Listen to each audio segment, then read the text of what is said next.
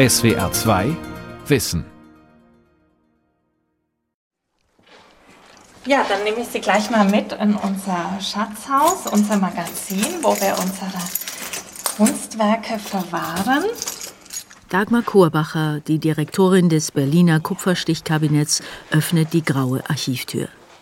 In den klimatisierten Räumen werden die raren Handzeichnungen des berühmtesten Malers der italienischen Hochrenaissance aufbewahrt, die Skizzen von Raffaello Sanzio aus Urbino. Einen sterblichen Gott nannten ihn Zeitgenossen. Auch 500 Jahre nach seinem Tod stellt sich die Frage, war Raphael wirklich das begnadete Genie oder der gewissenhafte Musterschüler, der von anderen abschaute? Sicher ist, Raphael, der Maler der Mächtigen und der Madonnen, war ein Meister der Vollkommenheit. Der Maler Raphael, Superstar der Renaissance von Simone Reber. Das Selbstporträt zeigt einen jungen Mann mit nackenlangem Haar, weichem Mund und kritischem Blick. So hat sich Raphael um 1506 mit 23 Jahren gemalt. Später ziehen seine Biografen das Bild, das heute in den Uffizien in Florenz hängt, immer wieder heran, um vom Gesicht auf die Charakterzüge des Malers zu schließen. Erstmal ist es eigentlich ein sehr einfaches Gemälde, das ohne viel Pomp auskommt, das ohne Attribute auskommt. Es zeigt einen relativ jungen Mann mit einer Kappe, der uns sehr aufmerksam anblickt und auch durchaus eine gewisse Bescheidenheit ausstrahlt. Und diese Freundlichkeit und Offenheit und Bescheidenheit, mit der er uns da auch heute nach 500 Jahren anschaut, finde ich doch wirklich bemerkenswert. Auch der deutsche Kupferstecher Johannes Riepenhausen eröffnet im 19. Jahrhundert seinen Zyklus von zwölf Radierungen zum Leben Raphaels mit einem Porträt, das sich an dieses Selbstbildnis des Künstlers anlehnt. Die Mappe mit den wichtigsten Stationen aus Raphaels Werdegang befindet sich im Besitz des Berliner Kupferstichkabinetts. In schlichten, schwarz-weißen Szenen erzählt Riepenhausen sehr geradlinig Raphaels Lebensweg. Dagmar Kohrbacher öffnet den Archivkasten und legt sorgfältig eine Radierung nach der anderen auf den Tisch. Das ist fast eine Madonna mit Kind, stellt aber Raphael mit seiner Mutter dar. Wir sehen einen Säugling, der auch gerade gestillt wird an der Brust seiner Mutter. Und hier die italienische Inschrift. Er ist geboren am Karfreitag 1483 und er wurde aufgezogen mit Muttermilch. Nur wenige Daten aus dem Leben Raphaels sind verbürgt. Sein erster Biograf Giorgio Vasari stützt sich rund 30 Jahre nach dem Tod des Künstlers auf die Erinnerungen von Schülern und Mitarbeitern. Johannes Riepenhausen folgt in seinen Radierungen weitgehend der Darstellung Vasaris, wenn er die Mutter mit ihrem Sohn im Arm zeigt. Und das ist tatsächlich was, was Vasari als besonders lobenswert herausstellt, dass er eben nicht einer Amme gegeben wurde, wie zum Beispiel Michelangelo, sondern dass er wirklich mit der Milch und der Liebe seiner Mutter aufgezogen wurde und auch seines Vaters.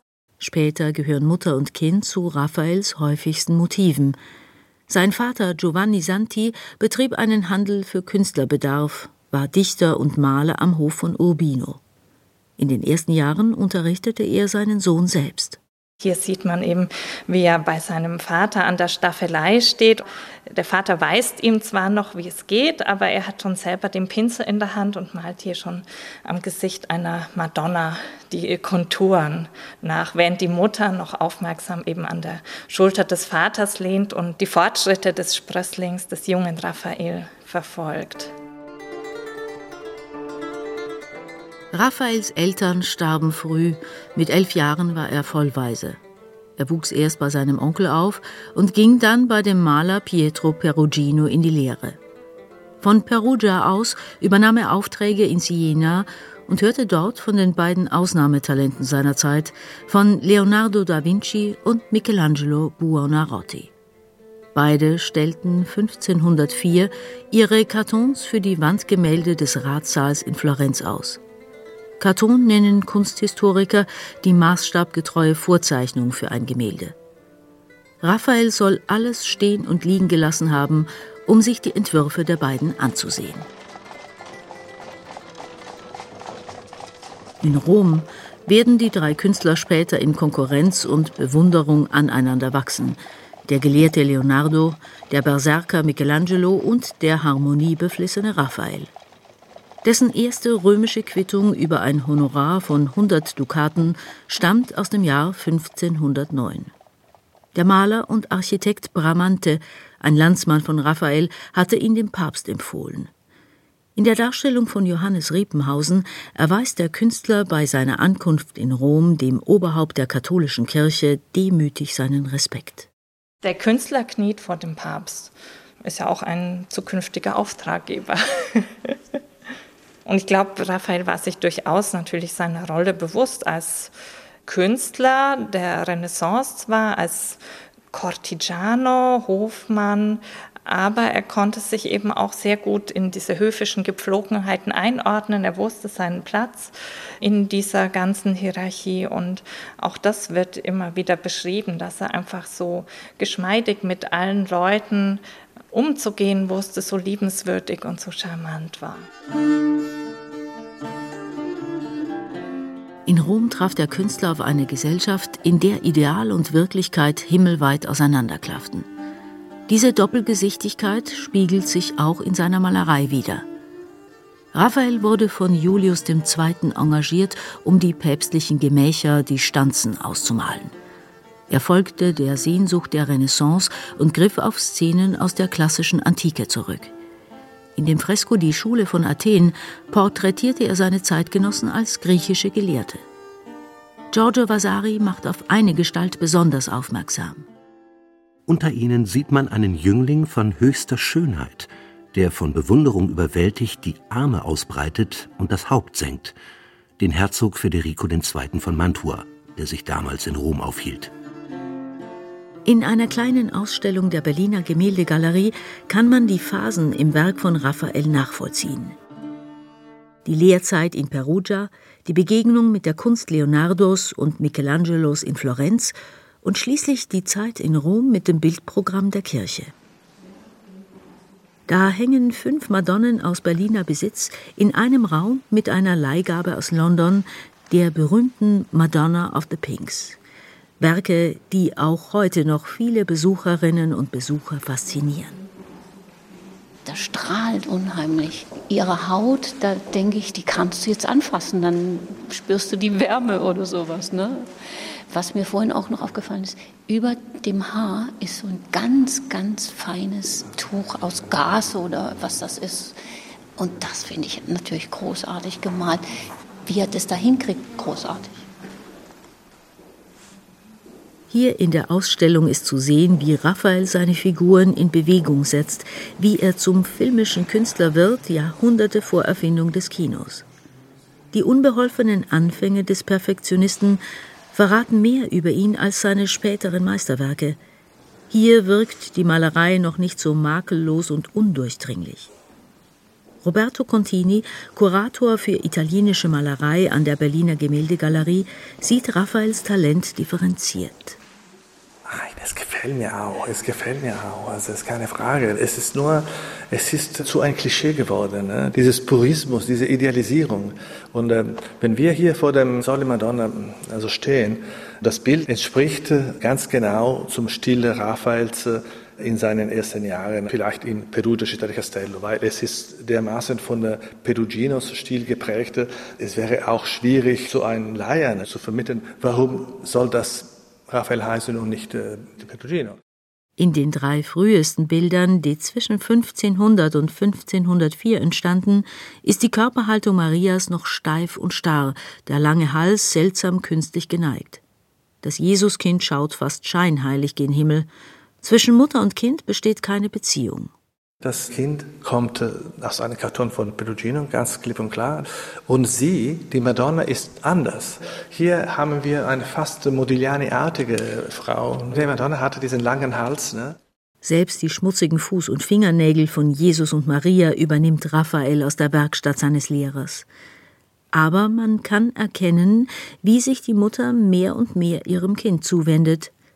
Dabei werden die Figuren durch leichte Drehungen immer körperlicher. Die Jungfrau Maria sieht äh, frontal aus, aber sie ist nicht ganz frontal. Die Beine gehen in eine andere Richtung. Schon diese Bewegung gewinnt an Raum. Und das rechte Hand ist ein bisschen nach vorne gelegt und die Finger bewegen sich auch.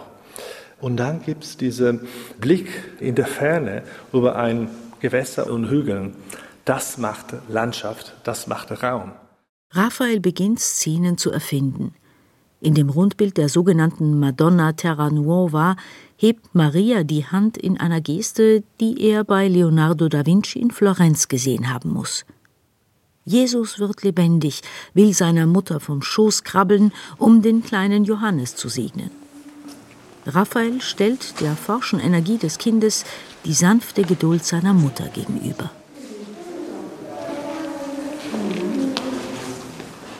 Und dann verändert sich plötzlich die Atmosphäre in dem Ausstellungsraum. Zwei junge Mütter kommen mit ihren kleinen Kindern herein. Die Italienerin Vanessa Coccheri trägt ihre Tochter Ariel auf dem Arm und summt ganz leise ein Lied, um das Kind zu beruhigen.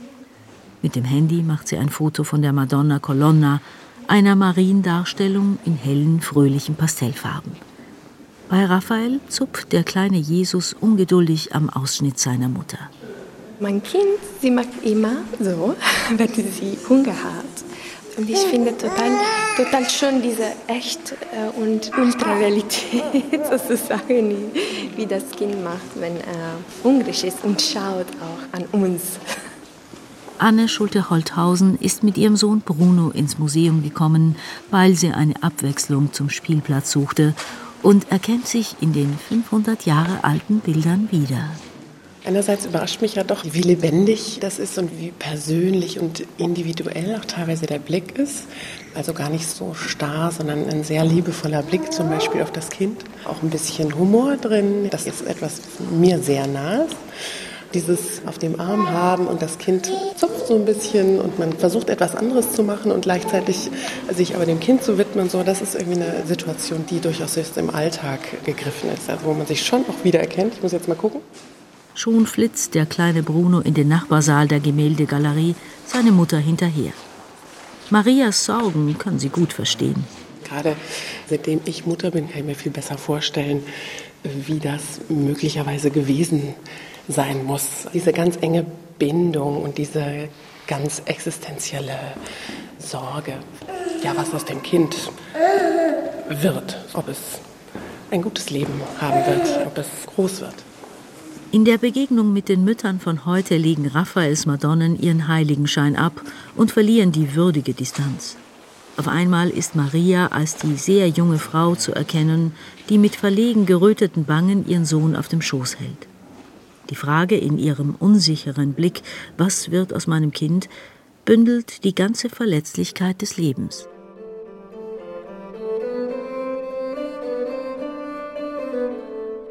Wie entstand diese Mischung aus Ideal und Wirklichkeit? Das lässt sich am besten erkennen beim Blick auf Raphaels Handzeichnungen im Berliner Kupferstichkabinett. Hier begegnet man einem Künstler, der nie zufrieden ist, der seine Motive immer weiter verfeinert. In dieser Kiste bewahren wir die Zeichnungen von Raphael auf. Die gehören sicherlich zu den größten Schätzen des Berliner Kupferstichkabinetts. Dagmar Korbacher, die Direktorin des Kupferstichkabinetts, hebt die zarten Blätter behutsam mit beiden Händen aus dem Archivkasten. So kostbar Raphaels Zeichnungen heute sind, für den Künstler waren seine Skizzen reines Arbeitsmaterial. Sie sehen jetzt auch, wenn man das von hinten anschaut, dieses Blatt, also man muss sich ja vorstellen, so ein Blatt Papier, das ist ja wirklich ein Wunderwerk. Sie sehen nämlich das, was auf der Vorderseite ist, die Figuren in schwarzen Pünktchen. Und das ist auch eine ganz interessante Spur der Verwendung dieser Zeichnung, denn um diese Zeichnung zu übertragen auf das Gemälde, hat er die Konturlinien einfach durchnadelt. Das heißt, er hat die mit einer Nadel in regelmäßigen Abständen durchstochen, sodass überall so kleine Löchlein drin waren. Und dann konnte er ein Säckchen mit Kohlestaub nehmen und das drauftupfen. Und dadurch hat sich dann auf der Unterseite diese Konturlinie auch abgezeichnet. In den Zeichnungen kann man verfolgen, wie der Künstler nachdenkt, verwirft, korrigiert. Selbst wenn die Vorzeichnung vollendet erscheint, verbessert Raphael noch einmal im Gemälde. Das ist ja ein wunderbarer Kopf in schwarzer Kreide angelegt. Er hat diese Zeichnung perfekt ausformuliert und dann zur Übertragung aufs Gemälde hat er die wichtigsten Linien durchgegriffelt. Das heißt, mit einem relativ spitzen Griffel hat er das halt mit Kraft in das Papier geritzt, um auf der Maloberfläche dann diese Linien zu haben. Und da, wenn man das sich genau anschaut, sieht man, er hat dann nicht die Zeichnung ganz genau durchgegriffelt, sondern hat da schon weiter überlegt und hat dann da eigentlich mit dem blinden Griffel weiter gezeichnet und hat dann im Gemälde auch nochmal das weiter ausformuliert. Also diese Suche nach der Perfektion, die hat ihn anscheinend auch nie losgelassen.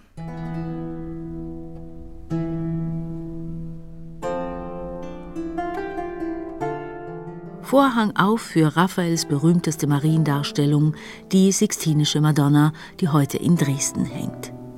Je nach Perspektive erscheint sie als überirdische Schönheit oder als moderne Frau. Sehr erhaben tritt Maria direkt auf die Besucher zu. Ihr grauer Schleier bauscht sich in der Bewegung.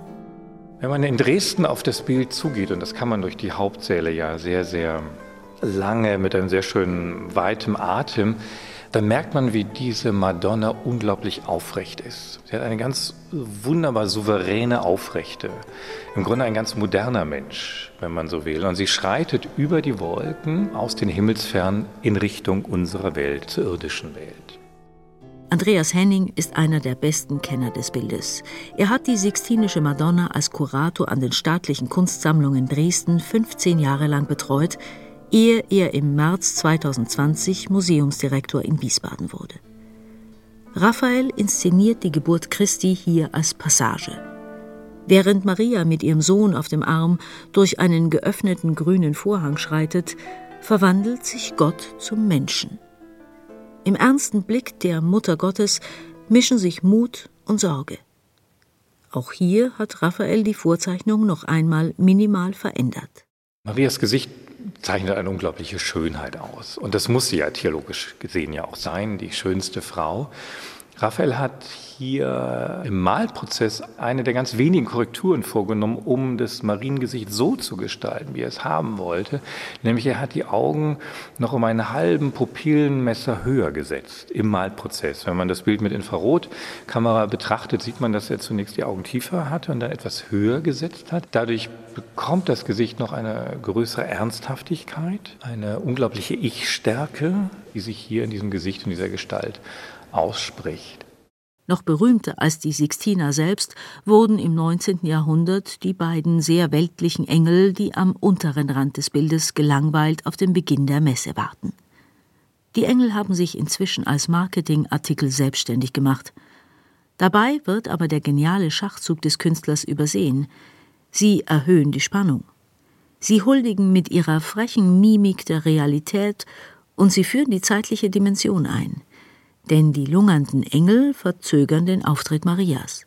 Die Sixtinische Madonna hat im Grunde keinen irdischen Raum, sondern einen überirdischen und der ist gigantisch tief und groß.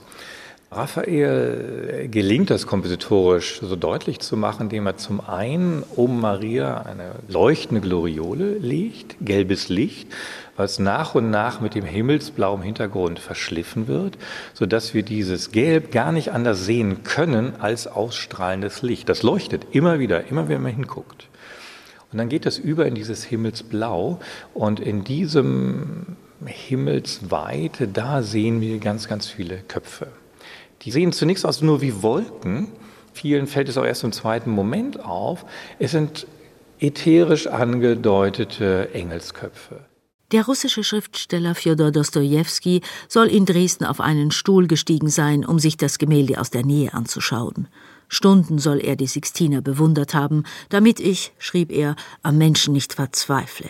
Ich denke, warum die Sixtinische Madonna bis heute uns so beschäftigt, das liegt einfach an diesem genialen Künstler an der Sinnstiftung, die Raphael umsetzen kann. Raphael malt hier nicht ein Traktat, behauptet hier nicht irgendetwas symbolisch, sondern er lässt es vor unserem Auge geschehen.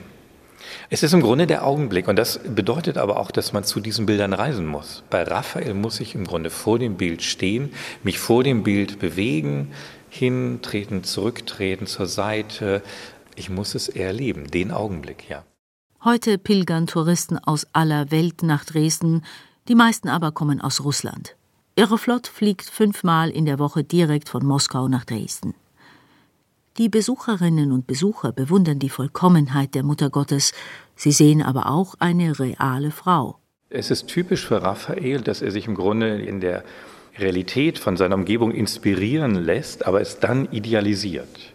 Es gibt da einen Brief, der ihm zugeschrieben ist, in dem er schreibt, dass wenn er eine schöne Frau malen soll, erst fünf Frauen betrachtet und dann kommt ihm die Idee in den Kopf, wie er es macht.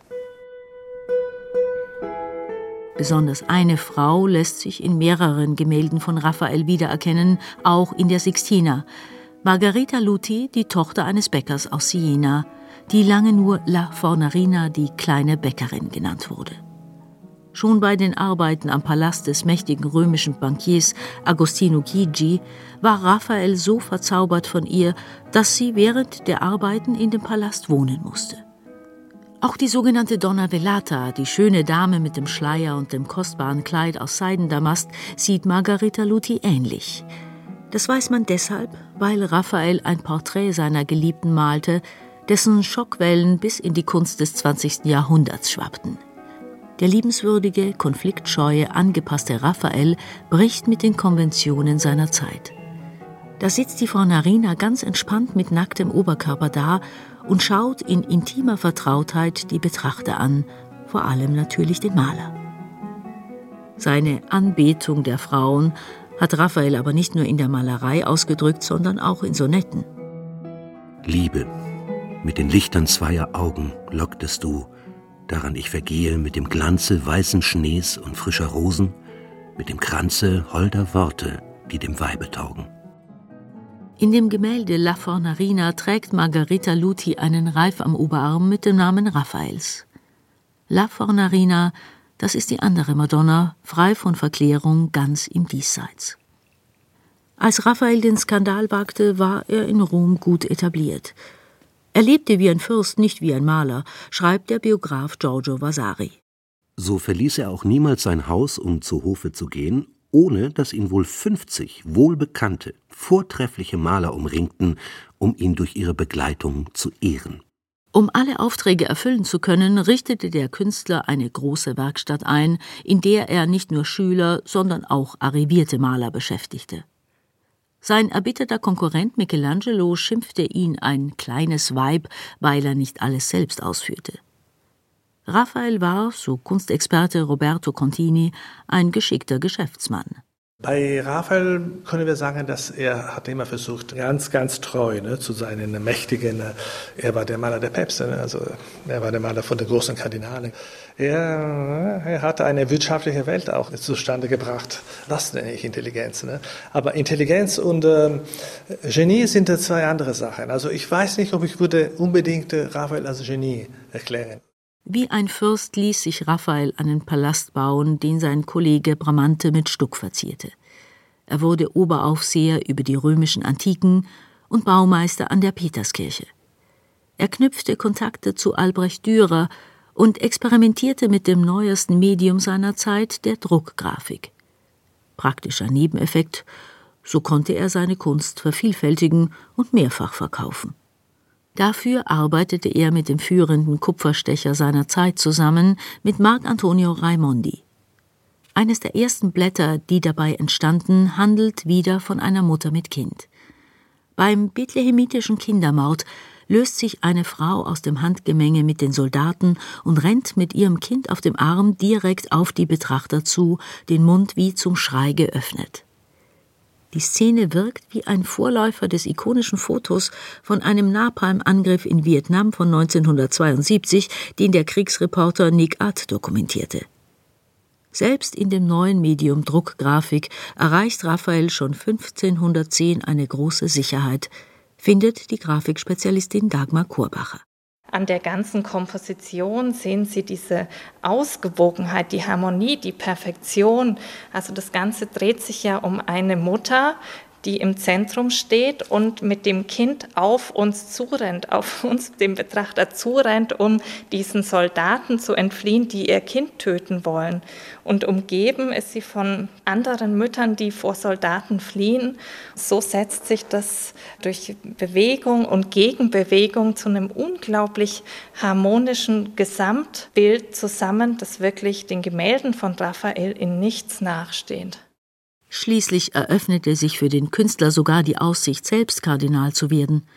Denn Kardinal Bibbiena, der Privatsekretär des Papstes, wollte ihn mit seiner Nichte Maria verheiraten und versprach ihm dafür Amt und Würden.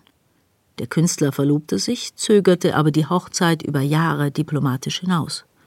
Das Skandalbild seiner geliebten La Fornerina muss eins der letzten Porträts Raphaels gewesen sein. Im März 1520 erkrankte er schwer. Am 5. April machte er sein Testament und hinterließ 16.000 Dukaten, in heutiger Währung ein Millionenvermögen. Einen Teil davon erhielt Margarita Luthi. Als guter Christ schickte er zunächst seine Geliebte aus dem Haus und hinterließ ihr so viel, dass sie ehrbar davon leben konnte. Schreibt Giorgio Vasari. Für 1500 Dukaten, so verfügte der Künstler, sollte seine Grabstelle im Pantheon gestaltet werden, neben seiner Verlobten Maria Bibbiena. Rund 300 Jahre später zeigt Johannes Riepenhausen in seinem Bilderzyklus vom Leben Raphaels den Künstler auf dem Sterbebett, umringt von einer Schar Freunde. Nach zehn Tagen im Fieber stirbt Raphael am 7. April 1520 im Alter von 37 Jahren. Ja, hier ist am Schluss noch Raphaels Grab in Schrift im Pantheon zu sehen. Besonders schön hier natürlich am Schluss. Hier liegt Raphael. Solange er gelebt hat, hat die Natur gefürchtet, von ihm übertroffen zu werden. Und als er gestorben ist, starb sie auch.